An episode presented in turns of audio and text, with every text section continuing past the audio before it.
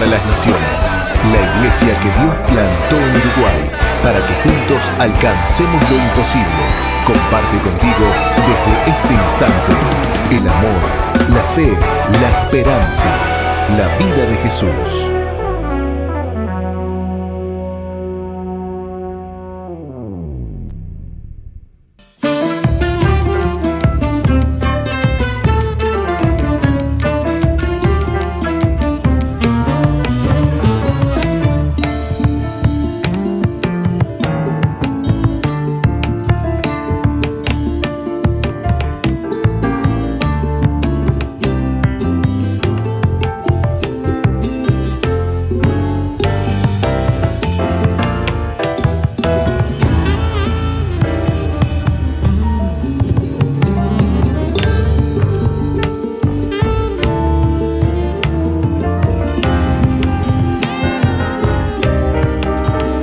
Pero muy buenos días. ¿Cómo están ustedes? Aquí les saluda el pastor Jorge Márquez de la Iglesia Misión Vida para las Naciones, la iglesia que Dios plantó en Uruguay para que juntos alcancemos lo imposible. Estamos dando inicio a nuestro programa que va de lunes a viernes en este horario, a partir de las 11 de la mañana, horario de Uruguay. Y les deseo y les deseamos como iglesia eh, una bendecida jornada. Que la luz del Señor esté alumbrando la vida de cada uno de ustedes y guiándoles en su propósito. Buen día, Nati, usted en los estudios, cuénteme cómo está y dígame a través de qué medios estamos saliendo. Muy buenos días, apóstol, buenos días a toda nuestra audiencia que nos escucha eh, alrededor de todo el mundo. Bueno, le cuento que estamos saliendo por diferentes emisoras asociadas, estamos saliendo por medio de preferencia 95.1 en el departamento de Salto, también a través de Piedra Alta 105.5 en Florida, por medio de Radio FM Centro 102.7 en Durazno, también a través de Radio Bles 88.3 en San Juan, Argentina, y por medio de Facebook Live, su fanpage, también por medio del canal de YouTube Misión Vida, a través de la página de Facebook de SOFM 91.5, por medio de la aplicación Tuning también y eh, a través de la página que es www.soe.com.uy. Y si la audiencia quiere enviarnos un mensaje de texto o de WhatsApp, puede hacerlo al 094-929-717. Si están en el exterior, anteponiendo más 598 94 929 717 bueno, yo saludo a la gente que se está colgando, se dice que está entrando en mi fanpage, Jorge Márquez Uy, y ya están saludando, saludando. Ayer, ayer no vi o no vino el saludo de, Reconquista Santa Fe, pero ya entró. Hoy sí entró. Elsa Murici. Bendiciones de Reconquista Santa Fe. Eh, Rosa Villamonte, Noemí Benítez. Bienvenidos a todos a nuestra transmisión. María Tejera. Este, yo no sé si usted tiene algunos saludos por ahí por eh, YouTube. Tenemos a María Elena Godoy Rodríguez que dice que nos escucha desde Tacuarembó enviando sus saludos. Buenos días, apóstol, dice. También Beatriz Peña, buenos días, bendición, les amamos. Y se va sumando la gente por el canal de YouTube también. Bueno, le contamos que tenemos en, en Montevideo una actividad especial este sábado. Nos reunimos entre las 2 y las 3 de la tarde en el obelisco en una caravana de vehículos. Este, estamos celebrando un día muy especial, el Día de las Iglesias Cristianas Evangélicas en en nuestra, en nuestra tierra. Hay un proyecto de ley que se presentó en el, en el año 2017 que quedó encajonado y vamos a trabajar a ver si, si, se, eh, si se vuelve a activar este, este proyecto de ley que reconoce un día especial nacional cada año, el 31 de octubre, este, por la Iglesia Cristiana Evangélica y Protestante en el Uruguay. Este, así que esta caravana va a salir del obelisco, va a llegar hasta, eh, ¿cómo se llama? Hasta Fernández Crespo. Ahí va a haber una parada, una oración especial, ahí hay varios organismos del Estado en esa zona. Después vamos a continuar hasta el Palacio Legislativo, donde se hará una, se hará una proclama. Todo se va a transmitir en vivo y en directo a través de SOE FM y sus este, redes, sus redes. Eh, va a ser algo interesante porque eh, a pesar de que a pesar de que hay que ir con barbijos, a pesar de que hay que ir con barbijos, no, no hay que bajarse del auto y hay que seguir, digamos, las oraciones y las invocaciones este, eh, y las proclamas a través de la radio 91.5 FM. Así que estamos invitando a todos los creyentes, a todas las iglesias, a todos los pastores a unirse a esta caravana vehicular, a esta caravana vehicular. Justamente es el mismo sábado, el mismo sábado se cumplen 503 años de la reforma protestante de la que venimos hablando. Ayer estuvimos viendo una película muy linda sobre la historia de Martín eh, Lutero este, y nos hace recordar aquellas, aquellas grandes luchas, aquellas grandes luchas que, que permitieron surgir a las comunidades cristianas evangélicas y eh, protestantes. Bien, antes de continuar con esto, porque hoy vamos a seguir hablando de estos temas que tienen que ver con Lutero, con la reforma, contarles que eh, Montevideo, eh, que Uruguay ha registrado 65 casos nuevos de coronavirus y esto es un récord. Nunca tuvo Uruguay 65 casos eh, de coronavirus. Y falleció un paciente de 77 años, o sea, se registró un, muerto por coronavirus en el día de ayer. Eh, el Sistema Nacional de Emergencia aclaró que los casos que se presentan o que se continúan presentando principalmente como brotes y contactos con casos confirmados. O sea, cuando se confirma un caso y se estudia todo el entorno de la gente que ha estado cerca de ese caso, entonces es cuando se encuentran nuevos casos. O sea que se descartó la existencia de nuevos focos, pero sí eh, contagios relacionados con gente que ha estado en lugares donde se ha contagiado y por supuesto ha contagiado a su entorno. Eh, hasta el momento son 55 los casos de muerte por COVID-19 en Uruguay, que sigue siendo una cifra bien eh, baja y también son 445 personas que están cursando la enfermedad.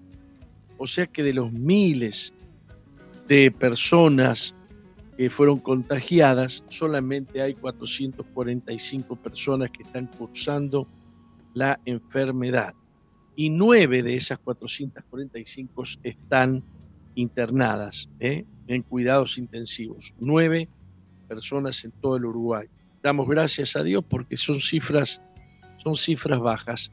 En otros países del mundo las cifras están volviendo a ser eh, alarmantes, están volviendo a ser a... bien. Eh, ¿Qué otra cosa podemos compartir con ustedes hoy? Eh, El ministro Larrañaga está anunciando Apóstol, sabes que no se te escucha, tendrías que subir más el micrófono. No me diga. Sí, se escuchó solamente hasta el ministro Larrañaga ah, está anunciando, hasta ahí se escuchó. ¿Y lo demás? ¿Y antes? No, lo otro sí, sí, sí. ¿Y a ver cómo se escucha ahora? Se escucha bien. Se te escucha. ¿Se escucha bien? Sí. Eh, lo confirman los amigos de, de los descontroles. Ya le digo. Hola, Se le escucha, sí, se le escucha. Muy bien. El ministro Larrañaga anuncia procedimientos especiales para este fin de semana por eh, la celebración de Halloween. Y el gobierno ha expresado su preocupación por la ocurrencia de fiestas no autorizadas o aglomeraciones, ya sea en espacios públicos o en espacios privados. En ese sentido, el ministro del Interior, Jorge Larrañaga, anunció en conferencia de prensa que dio orden a la jefatura de policía de desplegar efectivos para evitar estas conglomeraciones o aglomeraciones y fiestas clandestinas. Haremos procedimientos especiales, dijo este fin de semana. También reiteró la decisión de coordinar con Fiscalía para denunciar posibles desacatos y llevar ante la justicia a quienes organizan o promuevan o promuevan eh, este tipo de encuentros masivos no autorizados. El objetivo es seguir evitando la propagación de, del nuevo coronavirus COVID-19 que en el último mes multiplicó por dos el promedio de casos diarios. Eh, yo digo, yo diría que multiplicó por tres, ¿no? Este, bien, hemos nosotros como país hemos atravesado mucho mejor que otros países. Yo estoy muy agradecido a Dios por esto. Muy agradecido a Dios por esto. Y oramos por los países que están sufriendo un embate extraordinario del coronavirus. Eh, bueno, aquí una noticia evangélica habla de seis reclusos bautizados en Mississippi. Este, grandes que tienen aquí noticias. No parecen ser muchos los reclusos bautizados, pero damos gloria a Dios por esto. Es una noticia cristiana que vale la pena destacar. Y más en estos días. Y más las iglesias evangélicas, las iglesias evangélicas tienen una trayectoria de, de bendición. A veces es muy duro estar en la cárcel cuando el Estado mm, no provee suficiente alimento o hay oficiales, funcionarios de gobierno que son muy duros, algunos de ellos piensan que, los, que son irrecuperables los presos. Entonces las iglesias evangélicas, cuando son autorizadas en la cárcel, llevan una cuota de esperanza, un manto de paz a la cárcel. Miles y miles de personas. Día. Ah, dice que se me va el audio. Voy a pedir ayuda, por favor. Algo, algo no está funcionando bien. Bueno, estamos solucionando algunos aspectos técnicos. Eh, y bueno, ah, allí escuchamos al apóstol eh, que está hablando desde su oficina. Nos está bueno contando un poquito eh, sobre esta noticia tan linda. Bien, bien. Vamos a cambiar una batería de un artefacto acá. ¿Qué le parece? ¿Me escucha? Me parece muy bien. Justamente le estaba contando a la audiencia que usted estaba resolviendo un aspecto técnico. Pero qué bueno que justamente es eso, cambiar la batería. Sí, miren, eh, no, tenemos ninguna medición, pero vamos a cambiar una batería a ver si cambia la historia. Perfecto. Hable usted. Aprovechamos para, bueno, recordarle a la audiencia las líneas de comunicación. Pueden hacernos llegar su mensaje de texto o de WhatsApp al 094-929-717. Si estás escuchándonos en otro país, antepones más 598 94 929 717. También tenemos una línea habilitada para poder recibir tus pedidos de oración. Puedes hacerlo al 095-333-330. También si estás en el exterior, anteponiendo más 598-95-333-330. Y bueno, recién eh, el apóstol estaba haciendo mención a una de las noticias que venía desde Estados Unidos, desde el portal evangélicodigital.com, haciendo referencia a que 17 reclusos fueron bautizados en una cárcel de Mississippi. Y bueno, el apóstol comentaba sobre el labor de la iglesia. Apóstol, volviste. bien. ¿Se escucha bien? Se escucha muy bien. Aleluya. Bueno, ahora sí. Mire, este, cuando usted tenga algún problema de voz, cambie la pila, ¿eh? Ah, buenísimo, perfecto. Ahora mismo necesitaría cambiar las pilas. Muy bien, eh, se escucha muy bien, dice aquí Mariela Martínez, eh, Héctor Comertoni dice, bendiciones Apóstol Jorge, que te escucha muy bien desde Buenos Aires, abrazo. Eh, un abrazo Héctor, Dios te bendiga. Mariela Saavedra eh, saluda y dice bendiciones Apóstol. tenemos unos cuantos saludos más, a ver qué dice. Silvia Puerto, se escucha bien. Elsa Murici, ayer estuve y lo saludé tarde después que usted se acordaba de Reconquista. Ah, de muchas bendiciones esa enseñanza sobre la reforma, gracias. Bueno, Carla, Carlos Fabián Baldi, Casaña, buen día apóstol. A todos muchísimas bendiciones en este día. Bien.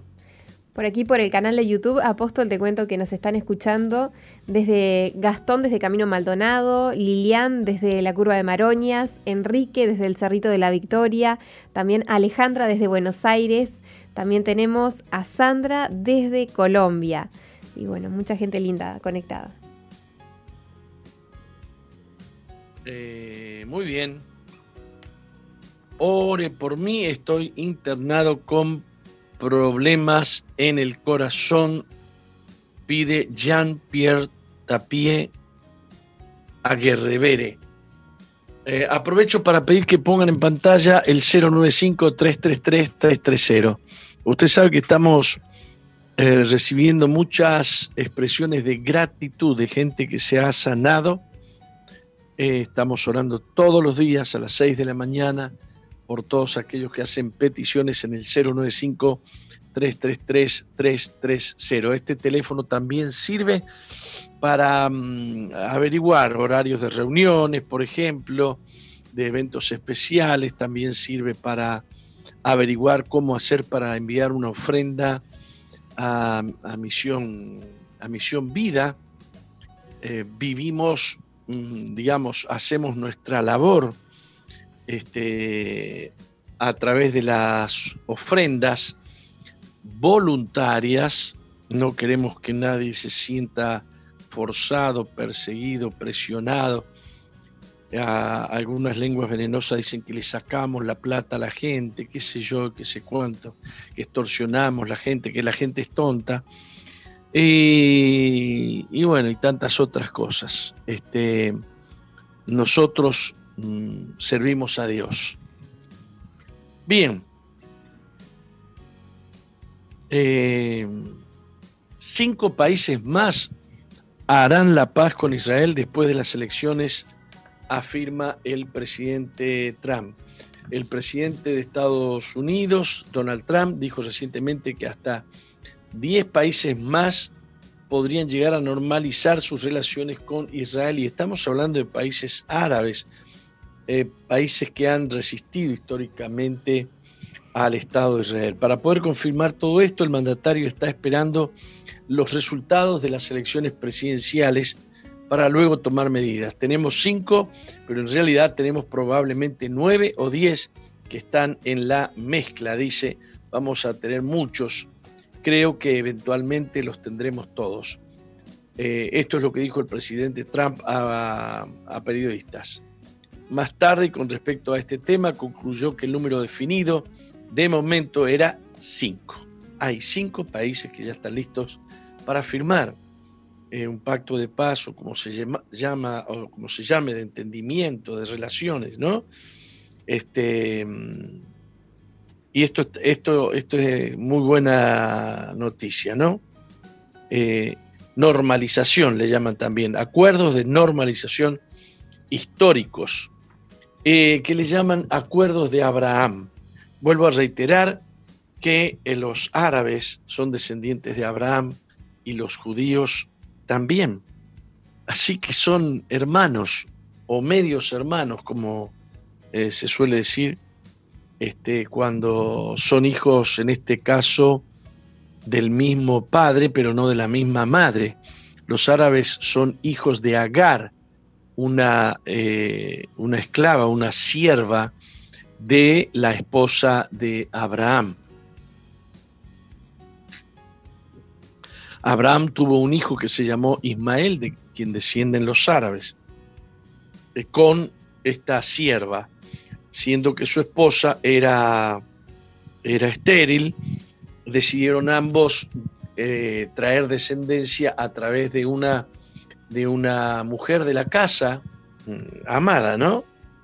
Este, bueno, una noticia interesantísima es que en España, una nación donde ha habido muchísima persecución contra los protestantes y evangélicos, este, en la soleada mañana del jueves 29 de octubre, es decir, hoy ha quedado oficialmente inaugurado el movimiento dedicado a Casidoro de Reina, reformador protestante, autor de la Biblia del oso, primera traducción completa de la Biblia al castellano que se publicó en el siglo XVI. Esto forma parte de la historia de la eh, reforma. Casidoro de Reina es uno de los que, eh, que estuvo de acuerdo. Recuerden que Lutero era en Alemania. Este, Casidoro de Reina en España consideró conveniente que la Biblia se tradujera al español y él es el que se dedicó, eh, se dedicó a traducir, lograr tener la primer Biblia escrita en español allá en el siglo XVI, traducción completa de la Biblia al castellano y, su publicación data del, siglo XVI. Eh, autoridades locales, provinciales y autonómicas, así como representantes del colectivo evangélico, estuvieron presentes en un acto sencillo pero emotivo, acto en el que se tomaron estrictas medidas de seguridad y distancia a causa de la pandemia del COVID-19.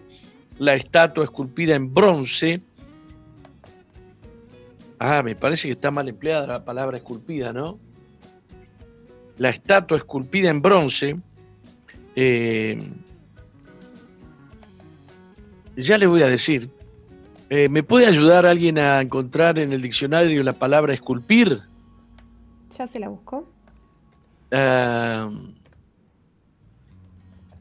apóstol, déjelos que hablen de usted y nosotros sabemos que ha hecho usted. Yo me pregunto si los que hablan, hacen algo por las personas. Perdone, apóstol, este comentario, pero me duele cuando se critica sin saber.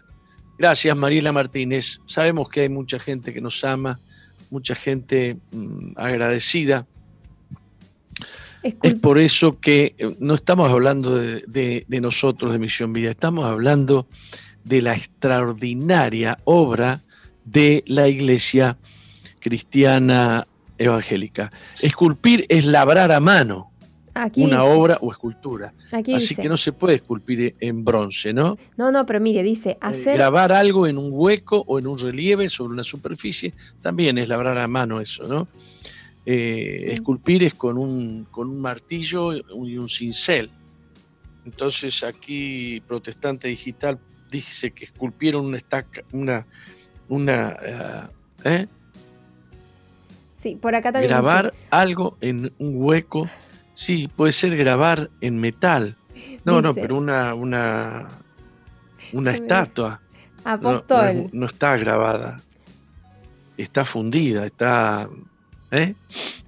Apóstol. Por acá dice hacer una obra de escultura trabajando o labrando una materia, especialmente piedra, metal o madera. Bien. Ajá. Bien. Bueno. Este, no estoy de acuerdo de todas maneras, ¿sabe? Bueno, lo aceptamos.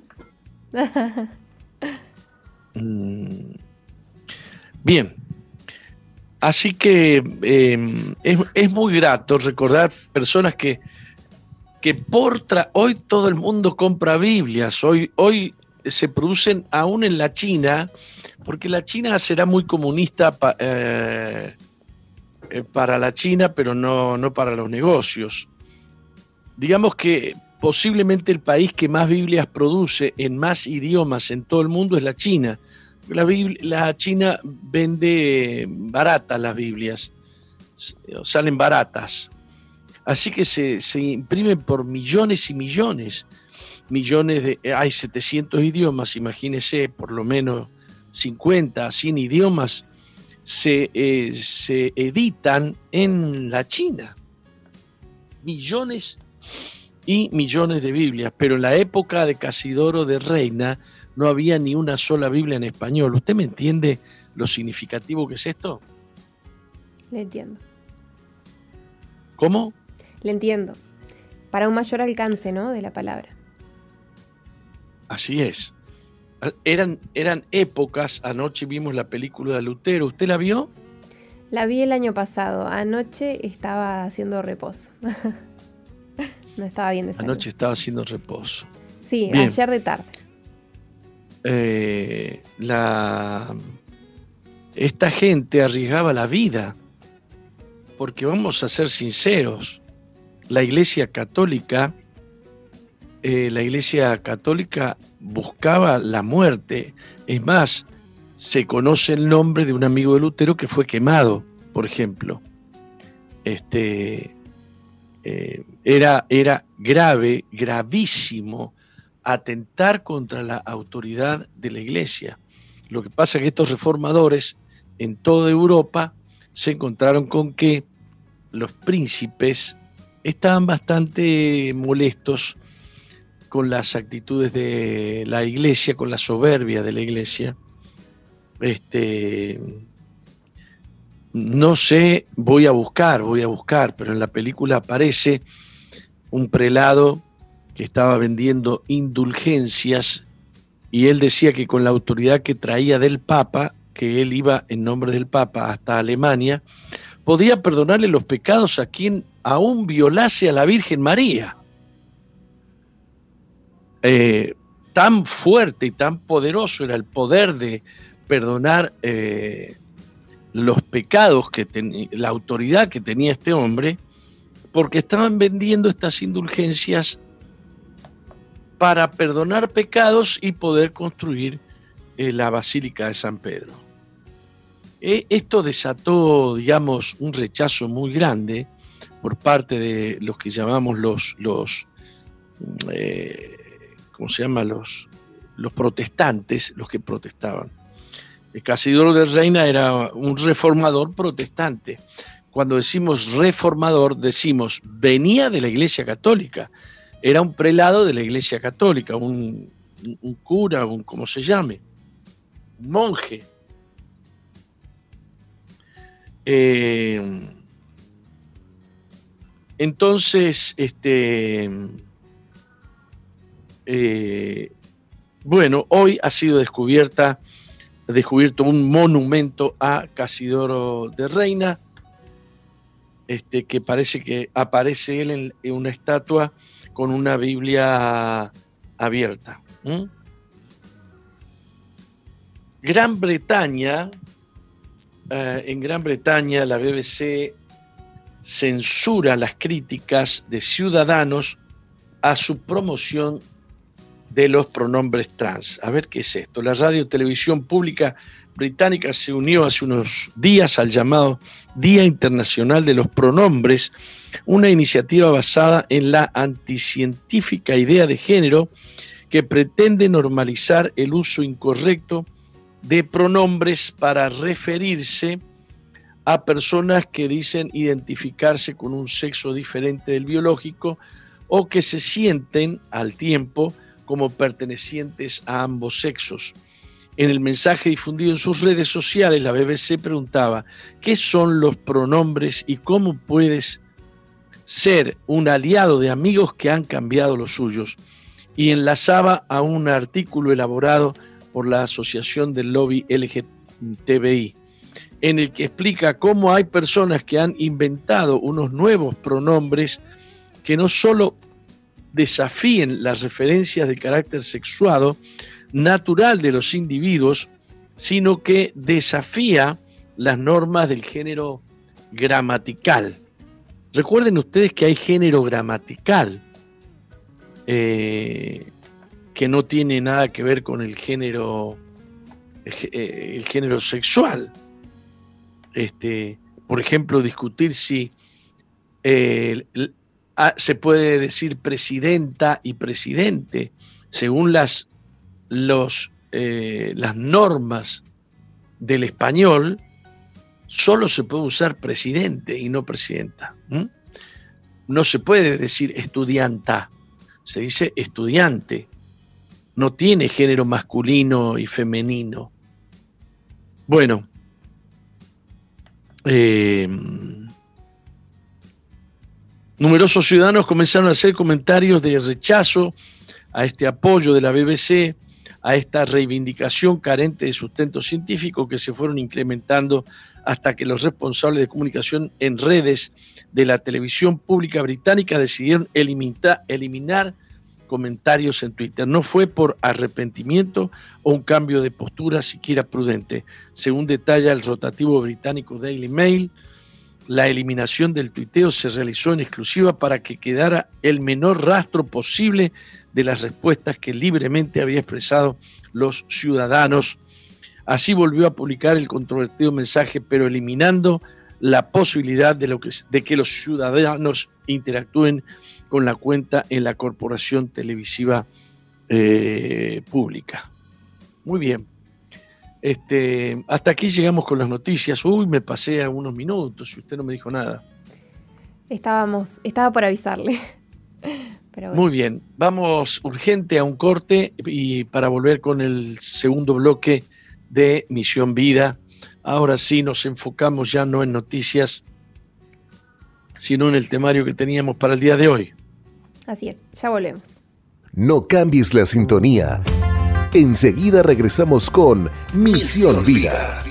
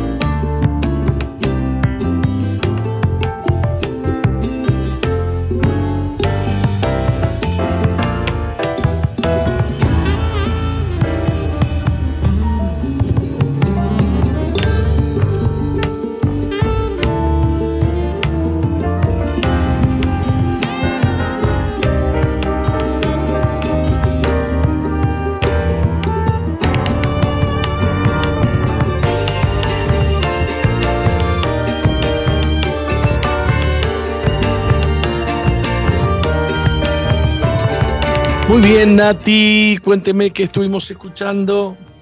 En esta oportunidad, en el segundo bloque, estuvimos escuchando a Steinfeit y el tema Su fiel amor. Eh, significa mantente en la fe. Muy bien. Y además de eso, ¿qué otra cosa ha colgado hoy usted en la página de, eh, de Misión Vía 2.0? Bueno, estaba a punto de colgar un mensaje que usted compartió el día de ayer eh, sobre romanos. Y eh, voy a volver a colgar la promoción del evento eh, que tenemos este sábado. Muy bien. Invitamos a visitar la página de Misión Vida 2.0 que, mm, que Nati se comprometió hace un tiempo atrás a mantenerla bien activa ¿Verdad, Nati? Así es, apóstol. Bueno, este, por supuesto vamos a hablar de Martín Lutero, porque es el día, es el tema de estos días. 503 años desde la Reforma no es, este, no es poca cosa. Ah, Lutero tenía 18 años cuando ingresó en la Universidad de Erfurt, donde tocaba el laúd. Este, usted sabe que yo no ubico bien ese instrumento, es un instrumento musical. Me gustaría, no me dio tiempo de, ver una, de buscar una foto sobre el laúd. Eh, de paso les cuento que mm, Lutero era músico, sabía música, y, e hizo varios, varios himnos. Ahí está. Es una especie de guitarra torcida. Con, ¿eh? a, ver si, a ver si se la. A ver, espere. Ahí se ve. Ahí la pueden ver. A ver, así. Es un, un instrumento de cuerdas, ¿no? No creo que suene como una guitarra, pero tiene, tiene un sonido muy bonito, muy suave. Eh, entre guitarra y arpa, ¿no? A ver si lo podemos poner ahí. Ahí se ve, ¿no? Ahí se ve. Bien. Bien. Eh, él fue a, esta universidad para estudiar derecho en conformidad con el deseo de su padre, que era campesino, era gente acomodada, y en esa, en esa universidad se le dio el, apodo de el filósofo. O sea que era un hombre que leía mucho y que filosofaba mucho. Eh, todo cambió todo cambió con una tormenta. Una tormenta eléctrica que cayó eh, el 2 de julio del año 1505. Él regresaba de visitar a sus padres en el campo y cayó un, rayo eh, muy fuerte este, mientras él estaba, digamos, este, cayó muy cerca de él, mientras regresaba en el camino, y aterrorizado gritó, ayuda, Santa Ana, me haré monje. Y salió con vida y abandonó la carrera de derecho, decidido a cumplir su, eh, su palabra, ¿no? Eh, entonces se dedicó por completo a la vida del monasterio, empeñándose en realizar buenas obras a fin de complacer a Dios y servir a la gente, ¿no? Se dedicó mucho a las oraciones y a cultivar su alma. Y su vida eh, se complicó cuando comenzó a entrar en ayunos y en flagelaciones. Flagelaciones era una costumbre que tenía este, en los conventos, ¿no? en esos lugares, en esos monasterios, flagelarse por causa de los pecados, afligir el cuerpo y el alma, por causa de los pecados. Y él lo hacía de todo corazón. En otras palabras, él mismo se agarraba unas, este, eh, unos azotes que laceraban su espalda hasta salir sangre, porque él quería, él quería servir a Dios y él tenía mucha culpa por eh, sus pecados. Él se sentía muy acusado por sus pecados, ¿no? Este, mm, Joan von Staupitz, el superior de, ese monasterio donde él estaba, concluyó que el hombre, eh, que Lutero necesitaba más trabajo para poder eh, dejar de concentrarse tanto en sus pecados que lo afligían tanto, ¿no? Y para poder distraerlo de tantas eh, reflexiones exhaustivas o excesivas que él hacía. Desde, desde la Iglesia Católica hay, más de uno que dicen que Lutero estaba loco, ¿no? Eh, le exigió que, que mm, eh, iniciara una carrera académica. El superior se lo dijo, ¿no? Entonces, este, en el año 1507, Lutero fue ordenado sacerdote y en el 1508 comenzó a enseñar teología en la Universidad de eh, Wittenberg. De Wittenberg. Lutero recibió su grado de bachiller en estudios bíblicos el 9 de marzo del año 1508. Bachiller en estudios bíblicos, ya era sacerdote, ¿no?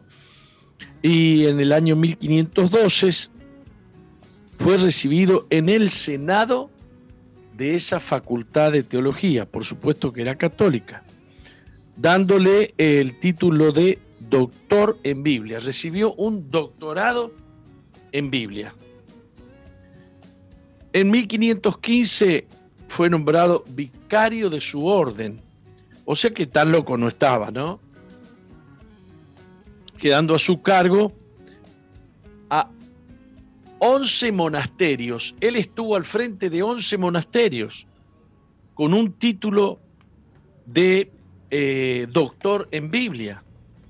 Durante esta época, él se dedicó a estudiar griego y hebreo para profundizar en el significado, en los matices de las palabras utilizadas en las escrituras. Fíjese que se estudiaban las escrituras solo en latín.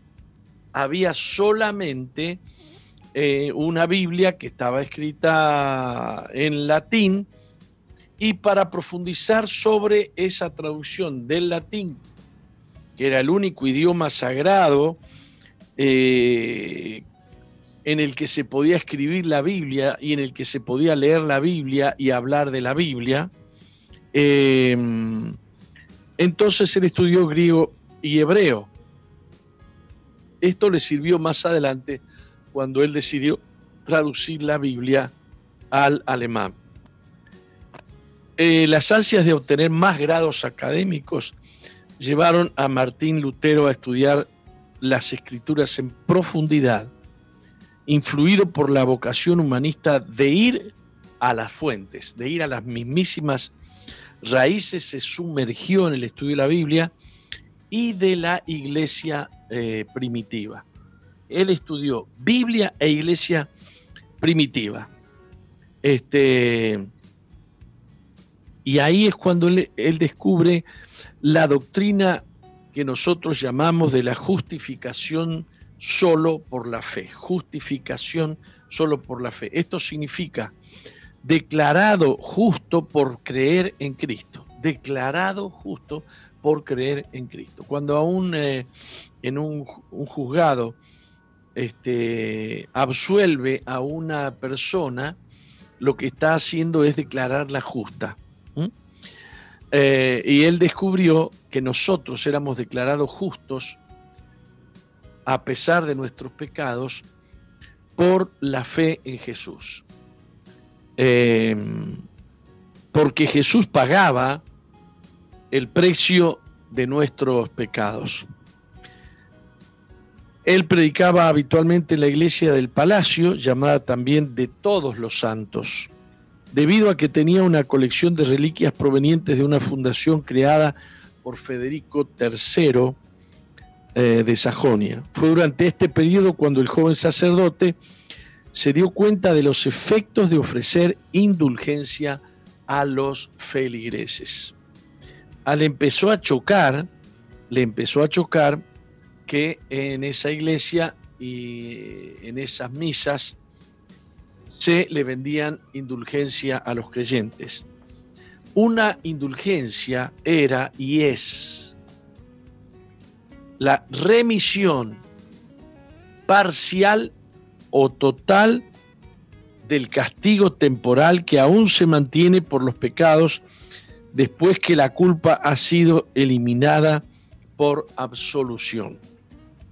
No vamos a entrar a, filosofar sobre esta definición, pero podemos decir lisa y llanamente que las indulgencias era, se les entregaba una especie de certificado a los pecadores donde decía que sus pecados eran perdonados, era una especie de recibo además, donde decía que había pagado tanto y que se le considera, se le absolvían eh, los pecados cualquier persona podía comprar indulgencia, solo que tuviera dinero, ¿no?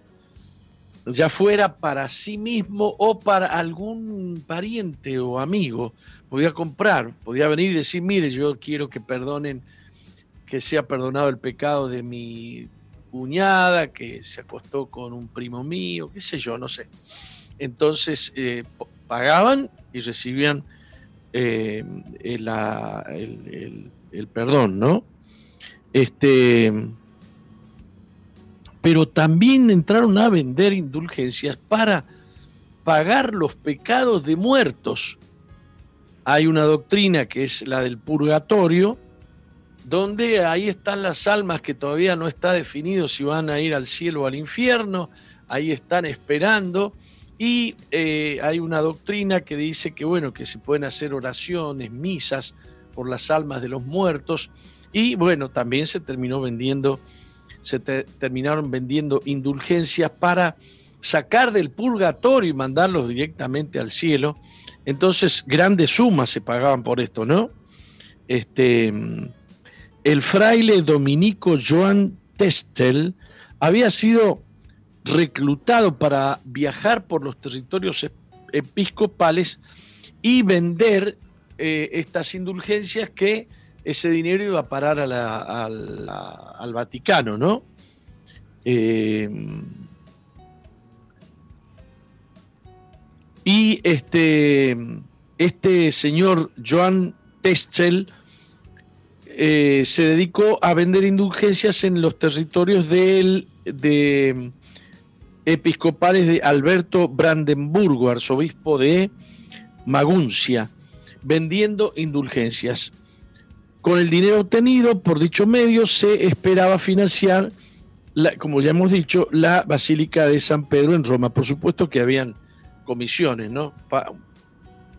parte se la dejaba él, parte quedaría para, para la iglesia, no sé cómo sería el asunto, pero era todo un, asunto comercial, ¿no? Luego vio este tráfico de indulgencias Lutero y le entró a, a hervir la sangre él empezó a ver como un abuso de poder la venta de indulgencias.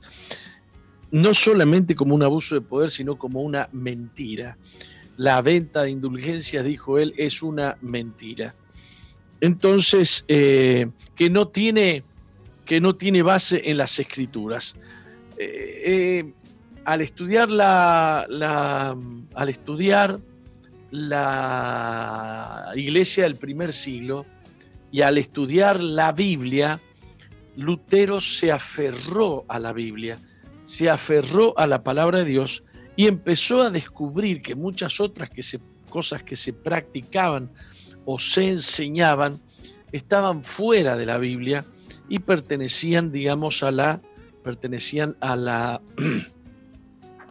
a lo que llamamos la tradición romana. Y tiene que ver con las órdenes, este, eh, tiene que ver con las órdenes, las bulas papales, etcétera, etcétera. Y entonces él se volvió en contra mm, de, esto, eh, porque él dijo, se está confundiendo a la gente.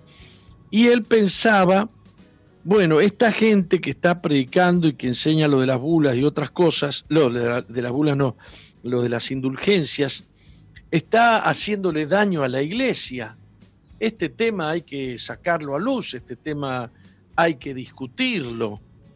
Eh, y una noche leyó un pasaje de, de la carta del apóstol Pablo a los romanos que dice, porque no me avergüenzo del Evangelio, porque es poder de Dios para salvación de todo aquel que cree, los judíos en primer lugar y después los griegos. Pues este mensaje nos muestra de qué manera Dios nos libra de culpa, es por fe y solamente por fe, así lo dicen las escrituras, dijo um, este Lutero, y reclamó junto con la Biblia, el justo por la fe vivirá, que es un pasaje importantísimo de la palabra de Dios.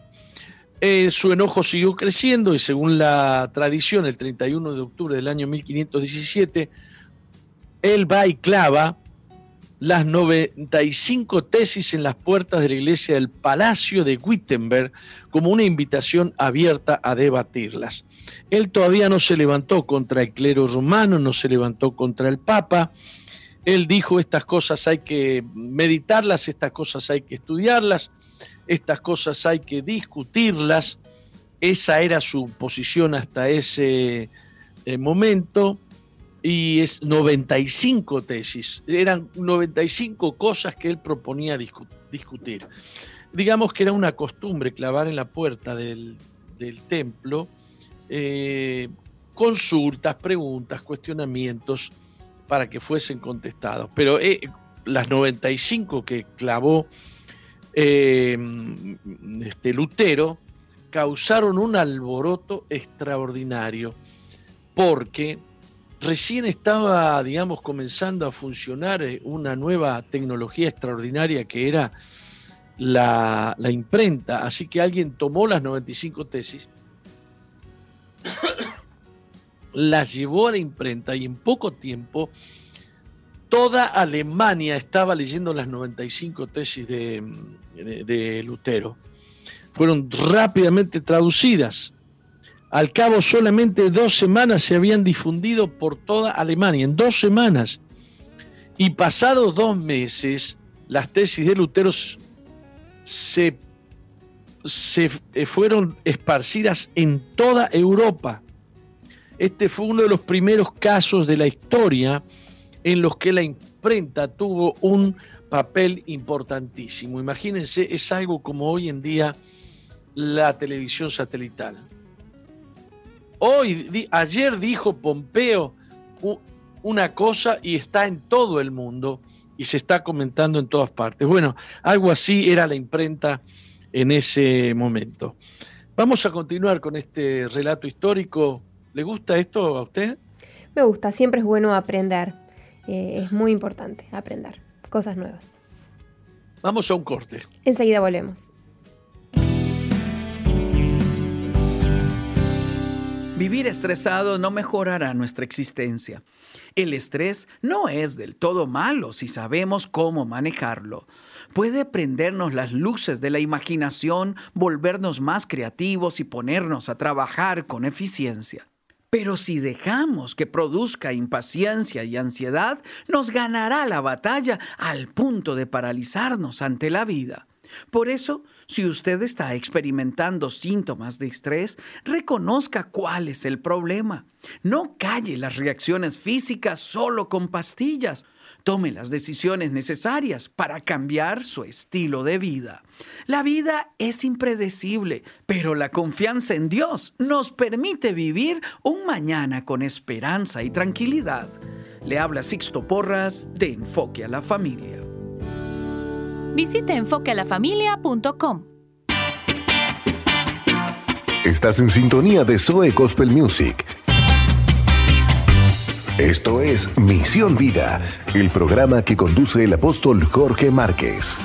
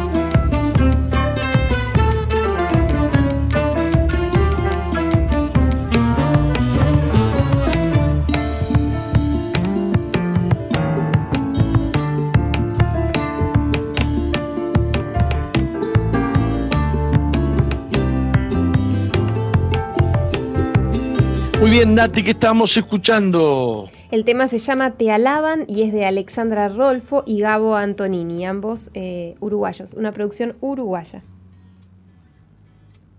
Muy bien, últimamente todo es uruguayo porque si no eh, tenemos problemas con Facebook. Así es. Eh, Facebook es la policía ahora. Igual es una este, muy buena oportunidad para sacar a relucir las producciones que tenemos. No, no, no, no, no, no, no, niego nada de eso, pero eh, creo que es una estupidez que solo se pueda se pueda pasar este tipo de de música, sí, obviamente sí. De música. Este hay adoradores en todo el mundo. Sí. Hay adoradores en todo el mundo. Bien.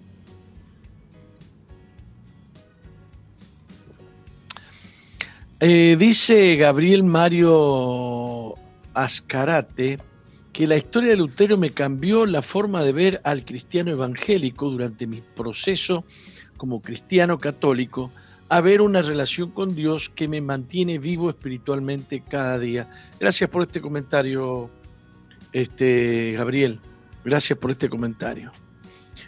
Eh, por supuesto que no somos anticatólicos, pero tenemos un interés tan grande que la gente conozca a Cristo y que conozca la palabra de Dios y que no se encuentre perdido en ideas o en, enseñanzas humanas. Este problema lo tenía Jesús con los eh, fariseos de su época, que eran los religiosos, que determinaban qué se podía hacer y qué no se, qué, qué no se podía hacer y que estudiaban hasta el infinito y discutían si era lícito una cosa o no era lícito una. Yo no sé si alguna vez, sí, yo lo he dicho alguna vez aquí en la radio, este, se discutía si se podía comer un huevo que una gallina había puesto en un día, en un día sábado, el día de descanso, ¿no? Eh, se discutían, se discutían este, pavadas hasta el extremo, como hoy Hoy en, Israel o en, algunos otros edificios judíos no podés apretar el botón del ascensor. Entonces tenés que subirte al ascensor que va parando por todos los pisos y abriendo eh, las puertas en todos los pisos. Imagínate un edificio de 100 pisos. Llegás cuando, terminado el Shabbat a tu casa. Realmente ese día hay este, que tener mucha disposición, ¿no? Disposición de corazón y paciencia, ¿no? Eh, bueno, habíamos terminado diciendo que las tesis, las 95 cosas que Lutero quería discutir dentro del seno de la Iglesia Católica sin pensar eh, sin ah, confrontar al Papa, sin confrontar al Vaticano. Él quería simplemente discutir cosas que consideraba que debían reverse o que debían estudiarse en el seno de la iglesia, pero la iglesia lo interpretó como una rebelión a la autoridad de la iglesia, ¿no? Este, eh, después de minimizar a Lutero, diciendo que era un borracho alemán quien escribió las tesis, y afirmando que cuando esté sobrio cambiará de parecer, palabras del Papa León X, ordenó en 1518 al profesor dominico de teología Silvestre Masolini que investigara el tema. Palabras muy duras del Papa que despreció o minimizó la que se le venía. El Papa León X ordenó en 1518 al final que Silvestre Masolini investigara. Este denunció que Lutero se oponía de manera implícita a la autoridad del sumo pontífice. y aquí se empieza a complicar la cosa. Cuando le dicen, Señor, usted no se está oponiendo, usted no está buscando debatir un tema, usted se está oponiendo a un mandato del papado. Usted está volviéndose contra la autoridad de la iglesia usted no tiene derecho a discutir lo que la iglesia manda. La iglesia eh, ordena, no, la iglesia no, no, discute con gente de abajo lo que se decide arriba, ¿no? Este, al mostrar desacuerdo con una de sus bulas, declaró a Lutero hereje y escribió una refutación académica de sus tesis. En ella mantenía la autoridad papal sobre la iglesia y condenaba cada desviación como una apostasía. Lutero replicó de igual manera y se desarrolló entonces una gran controversia. O sea, lo que pretendió ser un llamado de atención para discutir teológicamente, doctrinalmente algunos temas, termina describiéndose como una desviación eh, de apostasía este, que, fue, que fue, digamos, confrontada eh, fuertemente por el Vaticano. Este, y entonces en ese tiempo Lutero escribió un sermón que hablaba sobre la indulgencia y la gracia. La indulgencia y la gracia. Él afirmaba que el perdón de los pecados, la vida eterna, la salvación del hombre, era por pura gracia, era por causa del favor de Dios, por causa de la misericordia de Dios y la fe en la obra de Jesucristo por parte del creyente. Entonces a él le resultaba sumamente grosero esto de las indulgencias que se vendieran indulgencias para que se que alguien comprara indulgencias para poder eh, ser librado de sus de sus pecados y de las consecuencias este, de sus pecados. En vista de su oposición a la doctrina, ahora Lutero fue calificado de hereje y el Papa decidió eh, a suprimir, suprimir sus puntos de vista y ordenó llamarlo para que haga un viaje a, al Vaticano, viaje que no se realizó por problemas políticos. Aquí ya empezaron a intervenir los príncipes de Alemania. Había gente que defendía a Lutero y dijo, no, no, no, a este lo van a quemar, a este lo van a matar. Entonces lo empezaron a proteger porque era un súbdito alemán aunque la iglesia se arrogaba el derecho de la Inquisición romana de acallar de la manera que mejor le parecía las voces que se levantaban contra la iglesia. Entonces eh, Lutero, que antes profesaba obediencia implícita, él dice, yo no me levanto contra el Papa, yo no me levanto contra el cardenal, simplemente quiero discutir y que me enseñen que estoy equivocado y que me lo demuestren por la Biblia que me lo demuestren por la palabra de Dios. Así que ahora no, ahora comenzó a negar abiertamente la autoridad del Papa y apelaba a que se celebrara un concilio. Ahora imagínese, eh, un cura importante, era, no era tampoco un curita de barrio Lutero, una pretensión extraordinaria de que se llamara a un concilio para discutir estos mm, temas, ¿no? Este, mm, eh, voy a leer aquí un pasaje, dice, deseando mantenerse, mantenerse en términos amistosos con el protector de Lutero, Federico el Sabio, el Papa realizó un intento final de alcanzar una solución pacífica al conflicto, porque ahora ya se estaba confrontando el Papa con las autoridades de la nación. Eh, una conferencia promocionó con el chambelán papal Karl von Militz en Altenburgo en enero de 1519. Llevó a Lutero a, decidir guardar silencio en tanto así lo hicieran sus oponentes, escribir una humilde carta al Papa y componer un tratado demostrando sus respetos a la Iglesia Católica. La carta escrita nunca fue enviada porque no contenía retractación. Lo que la Iglesia quería o lo que los enviados de la Iglesia querían era una retractación y no un, un pedido de discusión, ¿no? Este, mm,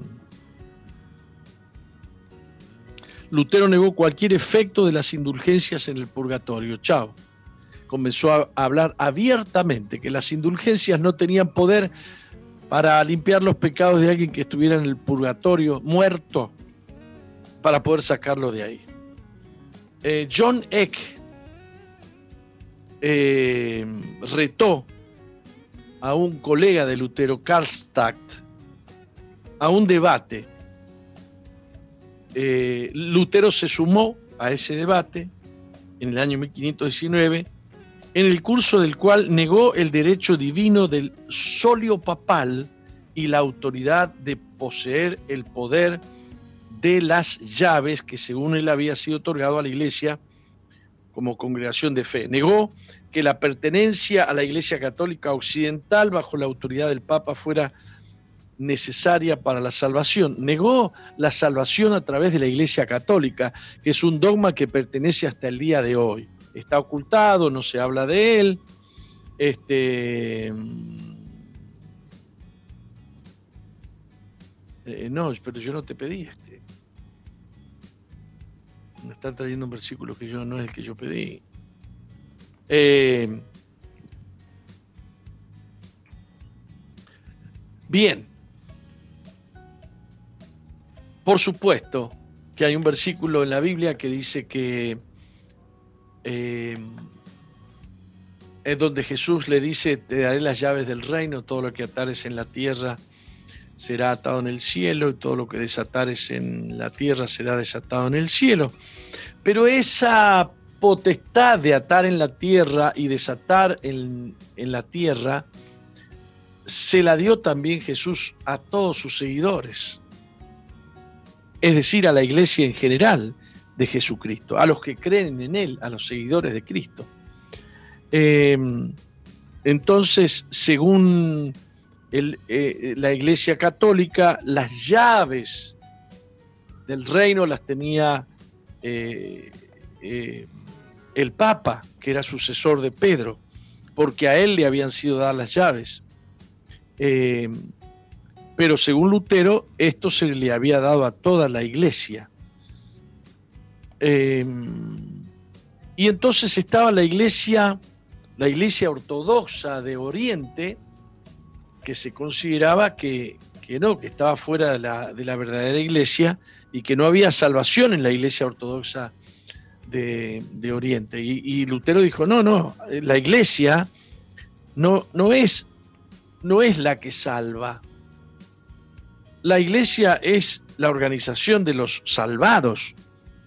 Por lo tanto, negó la autoridad del Papa este, y le dio validez a la iglesia cristiana ortodoxa de Oriente.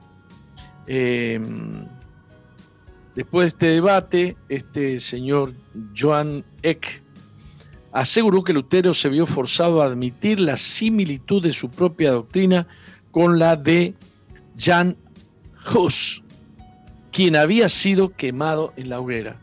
Digamos que ya alguien antes que Lutero había discutido estos temas con la iglesia y fue quemado, que es uno de los predecesores de la, de eh, este movimiento que se dio en llamar protestantismo, ¿no? Lutero hablaba de Romanos 3:24, que decía que somos justificados gratuitamente por la fe en su gracia mediante la redención que es en Cristo Jesús. Lutero decía, la salvación es gratuita, el perdón de los pecados es gratuita. No hay, no hay dinero de por medio ni siquiera hay iglesia de por medio. La iglesia proclama el Evangelio y el Evangelio, como dice el apóstol Pablo, es poder de Dios para salvación de todo aquel que cree. El Evangelio, no la iglesia. Entonces, este, cuando quisieron acordar, los escritos de Lutero circulaban ampliamente por toda Francia. Eh, voy, a, voy a continuar con esto Vamos a obviar el corte y voy a continuar porque quiero llegar lo más lejos que, que, pueda con esta, con, esta, con esta charla, que por supuesto para algunos resultará aburrida, pero para otros eh, se les hará luz el hecho de que muchas libertades que tenemos hoy para predicar el Evangelio, y que muchas cosas que hemos adquirido o entendido la verdad a través de la Biblia tienen que ver con la fe y la decisión de un hombre de defender el hecho de que la palabra de Dios la conozcan todos y no solamente algunos poderosos dentro de una organización religiosa. ¿no? Eh, ya en 1519 los escritos de Lutero circulaban ampliamente en Francia, en Inglaterra, en Italia. Los estudiantes se iban a Wittenberg para escuchar a Lutero, eh, que él comentaba entonces sus comentarios sobre la epístola a los Gálatas y su trabajo en los Salmos. Eh, la, la, epístola que el apóstol Pablo le manda a los Gálatas, cuando le dice Gálatas insensatos, no había iglesia católica, ustedes han recibido el Espíritu Santo por cumplir con las obras de la ley o, han recibido el Espíritu Santo por oír con fe, oír con fe. Entonces, este, eh, claro, se armó una efervescencia en toda Europa. Em, el concepto luterano de iglesia fue desarrollado en su en el papado de Roma, un estudio que llamó, que lo tituló En el papado de Roma. Él habla de la iglesia, el concepto luterano de lo que es la iglesia. Este, una respuesta al ataque del franciscano Agustín eh, von Albert en Leipzig en el año 1520. Eh, y en su sermón titulado Las Buenas Obras, publicado en la primavera de 1520, era contrario a la doctrina católica de las buenas obras y obras de super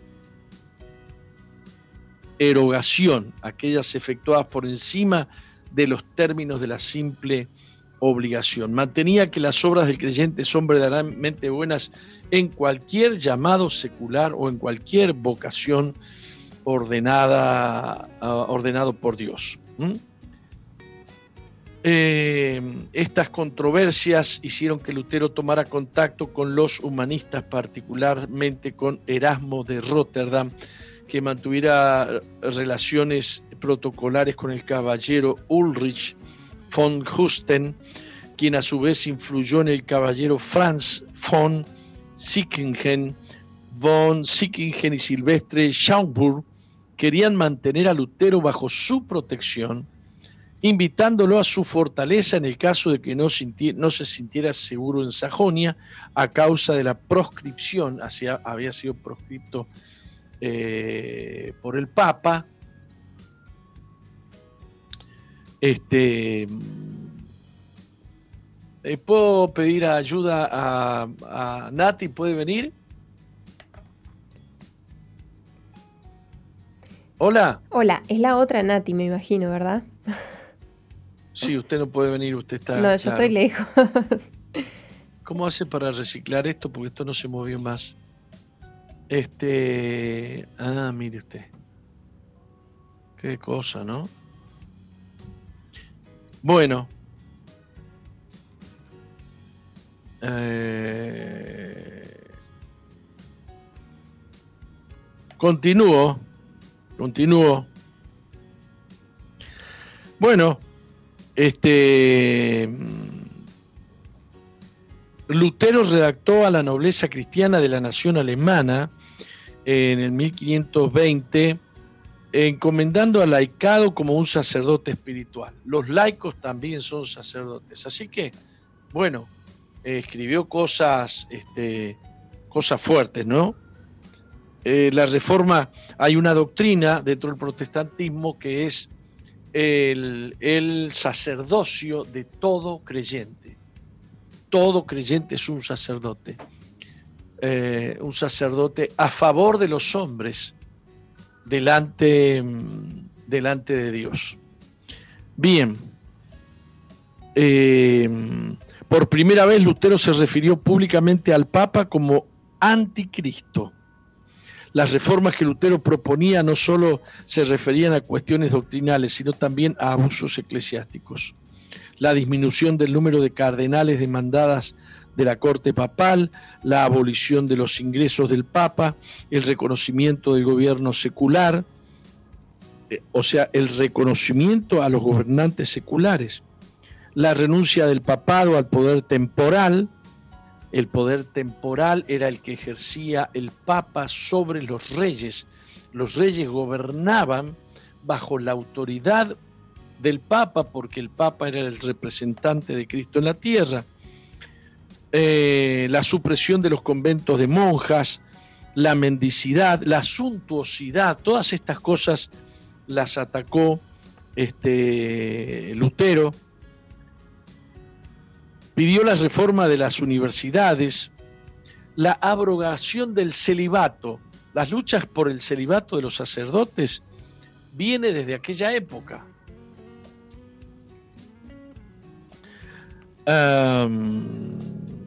Y una reforma general de la moral pública.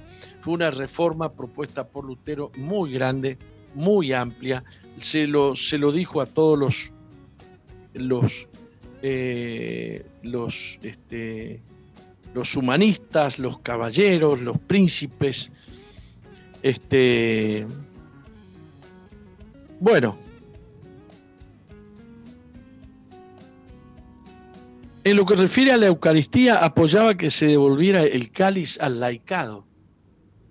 En la llamada cuestión de la eh, eh, del dogma de la transustanciación, afirmaba la presencia real del cuerpo y la sangre de Cristo en la Eucaristía, pero rechazaba la enseñanza de que la Eucaristía era el sacrificio ofrecido por Dios. Bueno, eh, cuestionó el bautismo de los niños, etc. no vamos a, no, no, no podemos hablar sobre todo lo que el, tratado doctrinal, la teología de, de, Lutero, pero bueno, hemos dicho, hemos dicho bastante. Eh, voy a agregar solo un pedacito. voy a saltear gran parte porque vinieron vinieron cárceles, fue librado de la muerte. Este, y entonces eh, Lutero se decidió a traducir la Biblia al idioma alemán. Eh, la mayor parte de la sociedad alemana y también europea era analfabeta. Nadie sabía leer ni escribir. Y la iglesia tenía el depósito del conocimiento. eh, sus miembros eran estudiosos y educados, en contraste con la sociedad analfabeta. Mire usted el contraste, por ejemplo, con lo que decían los, eh, los religiosos de la época de Jesús, cuando examinaban a los discípulos, que se daban cuenta que eran que habían estado con Jesús porque eran gente del vulgo, porque no tenían la preparación, porque no tenían la formación que ellos eh, tenían. Por supuesto que el clero estudiaba hebreo, estudiaba griego, conocía la, la Biblia en latín, pero mantenía en ceguera eh, y en oscuridad al grueso de la población que no sabía ni siquiera leer ni, escribir. Eh, la sociedad analfabeta adquiría sus conocimientos a través de la transmisión oral, la memorización y la repetición de textos bíblicos. Lutero hizo posible el acceso a la Biblia en alemán, apoyado en el uso de la imprenta, facilitando la propagación del protestantismo, aunque no fue el primero que imprimió la Biblia en alemán. Eh, la cual tradujo de un manuscrito sagrado a la lengua materna de esta nación. Eh, la intención de Lutero era que el pueblo tuviera acceso directo a la fuente en la lengua vernácula, se le llama la lengua vernácula, es la, la, lengua del pueblo, el idioma en el que habla el pueblo, sin la necesidad de tener que estar estudiando latín para saber qué es lo que dice la Biblia haciendo posible la interpretación libre de los textos sagrados, dejar que Dios le hable al pueblo libremente a través de su palabra. Entonces, eh, la traducción de la Biblia comenzó estando preso en el palacio de, en el castillo de Wartburg en el año 1521. Este, la Biblia oficial de ese entonces era la Vulgata Latina, traducida del hebreo y del arameo y del griego en latín por San Jerónimo. Lutero deseaba traducirla del hebreo, arameo y griego directamente al alemán, con la intención de hacerla accesible al pueblo. Este, Lutero utilizó una edición griega del Nuevo Testamento que originalmente fue editada por eh, Erasmo de Rotterdam, texto que más tarde fue llamado Textus Receptus. Durante el proceso de traducción, Lutero visitó pueblos y mercados cercanos con la intención de investigar el dialecto, las palabras que usaba el pueblo eh, de, en, la lengua alemana, por supuesto. Escuchaba a las personas hablar para así poder transcribir en un lenguaje coloquial, es decir, en un lenguaje sencillo, poder traducir la Biblia. En efecto, incorpora elementos sintácticos y estilísticos cultos, pero sin perder la vena expresiva popular. La traducción se publicó en septiembre de 1522, lo que causó gran conmoción en la Iglesia Católica. Lutero le dedicó la Biblia alemana a Federico el Sabio, a quien estimaba grandemente. Federico el Sabio fue uno de los eh, reyes que eh, fue, el, fue el rey que defendió eh, a Lutero. Claro, si no conocemos bien estas cosas, corremos el riesgo de no ser agradecidos a Dios por lo que tenemos. Creemos que esto vino fácil. Miles murieron. Fueron perseguidos, matados a espada, porque después vino la contrarreforma que mató cientos de miles de, de personas en toda Europa. ¿Por qué?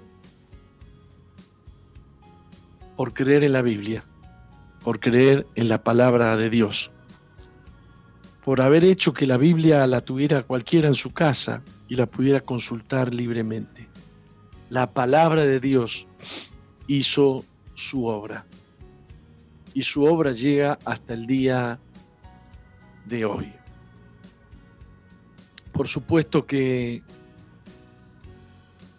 nos entristece que la iglesia cristiana no sea una sola y unida, pero la unidad no debe ser a costa de la verdad. La unidad debe ser en la verdad, en la justicia y en la verdad. Bueno, le voy a dejar a, ustedes que terminen este programa con el testimonio de hoy. ¿Qué le parece? Nos parece muy bien, vamos a una micropausa y volvemos con el testimonio de Gonzalo Aguerre desde, eh, directamente desde Salto. Así que enseguida volvemos, apóstol.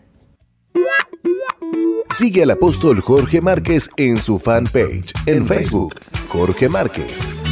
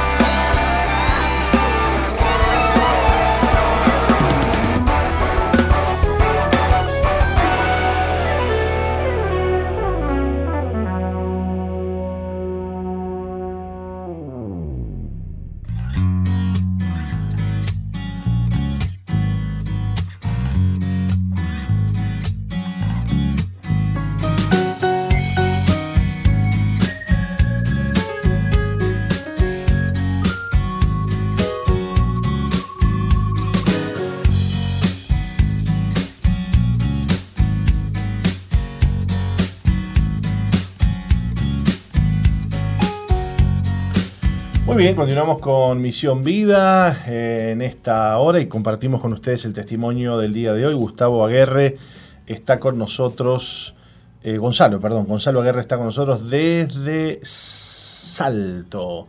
Bienvenido, Gonzalo, ¿cómo estás? Hola, ¿cómo está, Pastor Martín? ¿Todo bien? Muy bien, muy bien. Bienvenido al programa. Y, gracias. Y bueno, gracias por estar con nosotros para contarnos hoy tu historia. Sí. Le vamos a pedir a, Nati que nos haga un resumen. Gonzalo creció en una familia numerosa, siendo el menor de 10 hermanos. Desde pequeño vio cómo su madre engañaba, desde pequeño vio cómo su padre engañaba a su madre, lo que despertó en él sentimientos encontrados. Por un lado sentía mucha ira e impotencia y por otro pensaba que su padre era un héroe por hacer esto. Tenía nueve años cuando su padre falleció.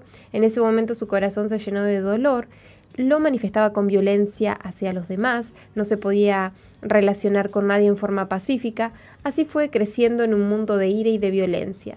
Se involucró en las drogas, estuvo dos veces preso e intentó suicidarse varias veces. Ya no tenía vínculo con su familia. La última vez que estuvo privado de libertad decidió pedir ayuda, así fue que al terminar su condena ingresó en un hogar veraca. Allí conoció a Cristo y recibió el perdón de sus pecados. Hoy es una persona libre de malos sentimientos, está agradecido con Dios y con las personas que lo han acompañado en el proceso. Sirve al Señor en el hogar, ayudando a otros chicos, en un merendero de niños y en un grupo con jóvenes. Es una persona feliz y anhela seguir adelante haciendo la voluntad de Dios. Bueno, Gonzalo, eh, bueno, tu vida se fue desbarrancando ¿no? Eh, con, la violencia y con todo lo que viviste. y contanos cómo, cómo es que empieza, porque uno no llega ahí, ¿no? No llega a esas cosas por casualidad, ¿no? Claro, claro. Eh, bueno, mi vida fue así, tal cual estaba escrito ahí. Eh, yo lo tenía a mi padre como que si fuera un héroe y bueno, después de grande me di cuenta de que eh, él le engañaba a mi madre y eso me ha causado mucho, mucho dolor, mucho rencor hacia él, hacia mi familia. Bueno, después eh, con nueve años mi padre falleció y bueno, yo no pude, eh, demoré mucho en volver a recuperar ese amor. Recién ahora acá en Veraca lo pude descubrir lo que realmente es amar. Claro. Y ser amado, ¿no? Porque la realidad es esa. Y bueno, yo hoy por hoy doy gracias a Dios. Tuve dos veces privado de libertad. ¿Por qué estuviste, eh, Gonzalo? Eh, la, primera vez, la primera vez por una rapiña especialmente agravada. Y la segunda vez por hurto. Y la segunda vez fue cuando realmente sentí de que necesitaba pedir ayuda y bueno, el mismo día que salí yo salí el 13 de diciembre del 2019 y el, en esa misma noche embarqué para el hogar y, acá estoy. y acá continuaré.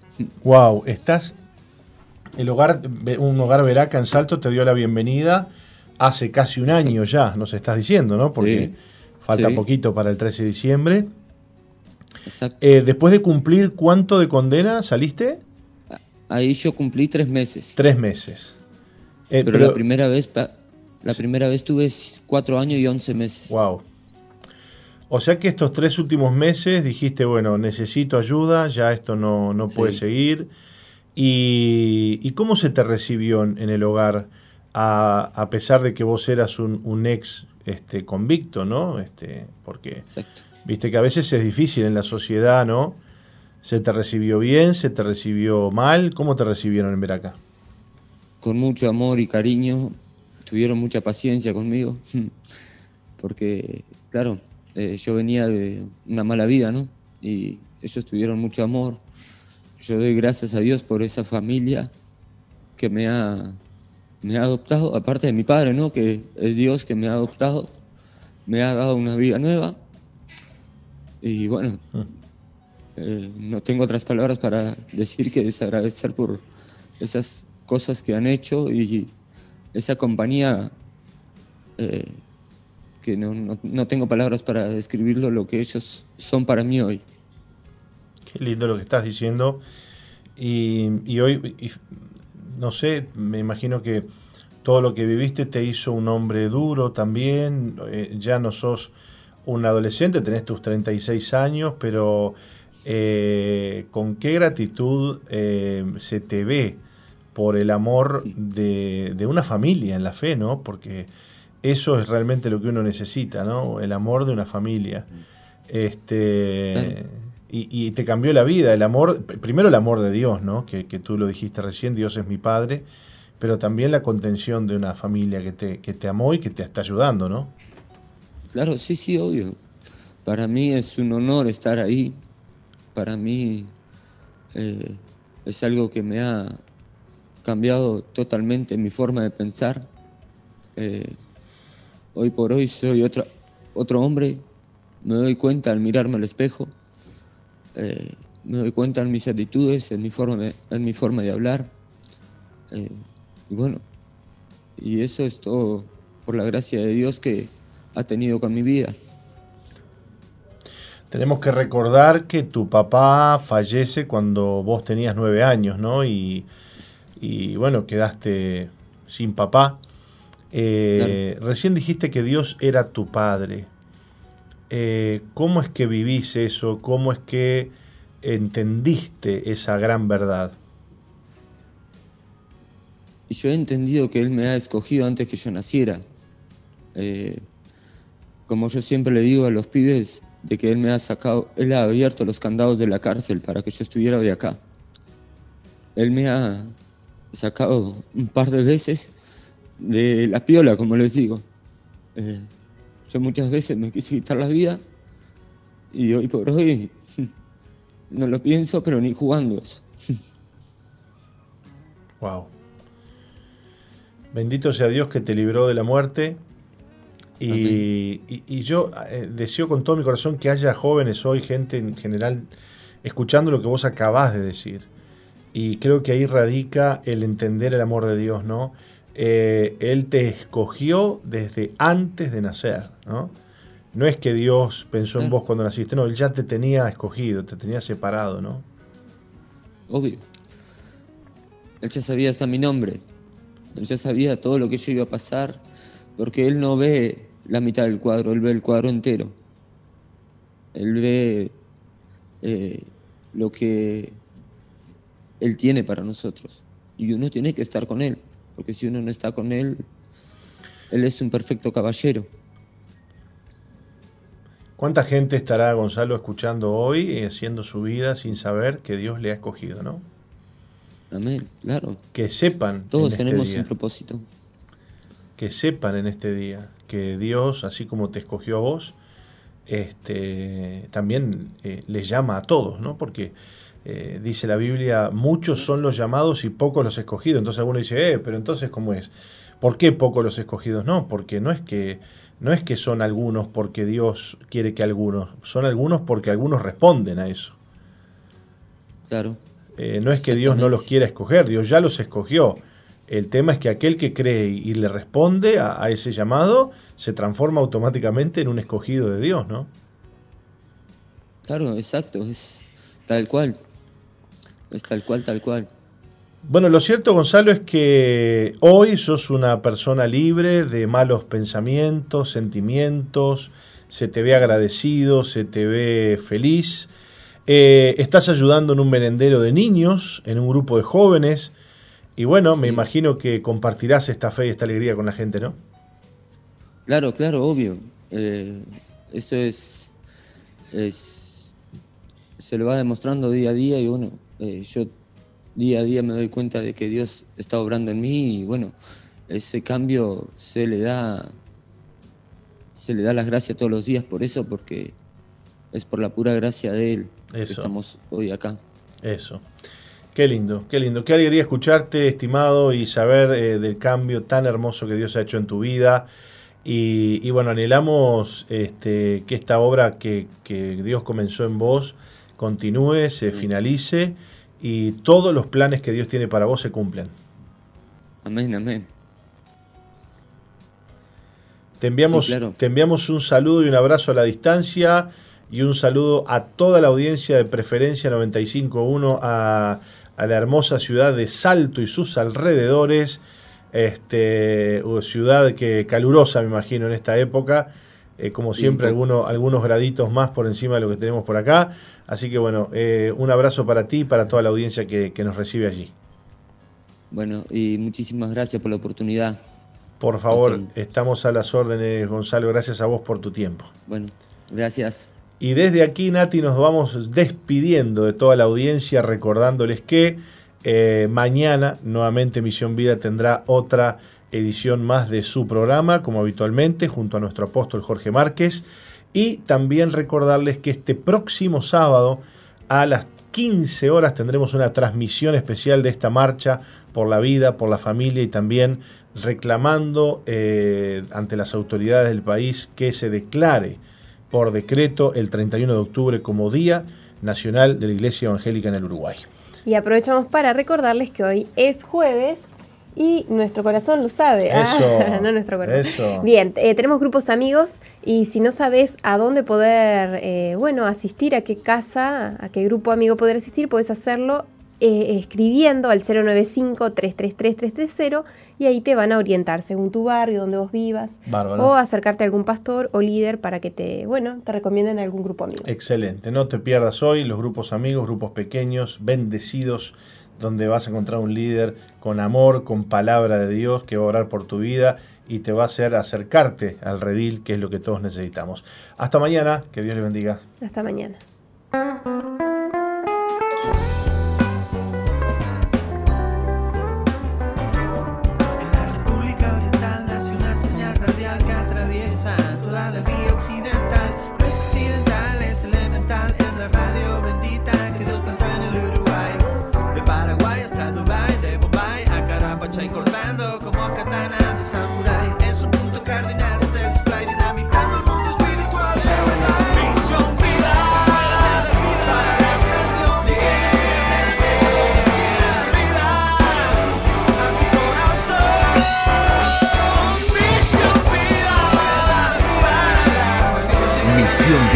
La iglesia que Dios plantó en Uruguay para que juntos alcancemos lo imposible, presentó su programa exclusivo que conduce el apóstol Jorge Márquez.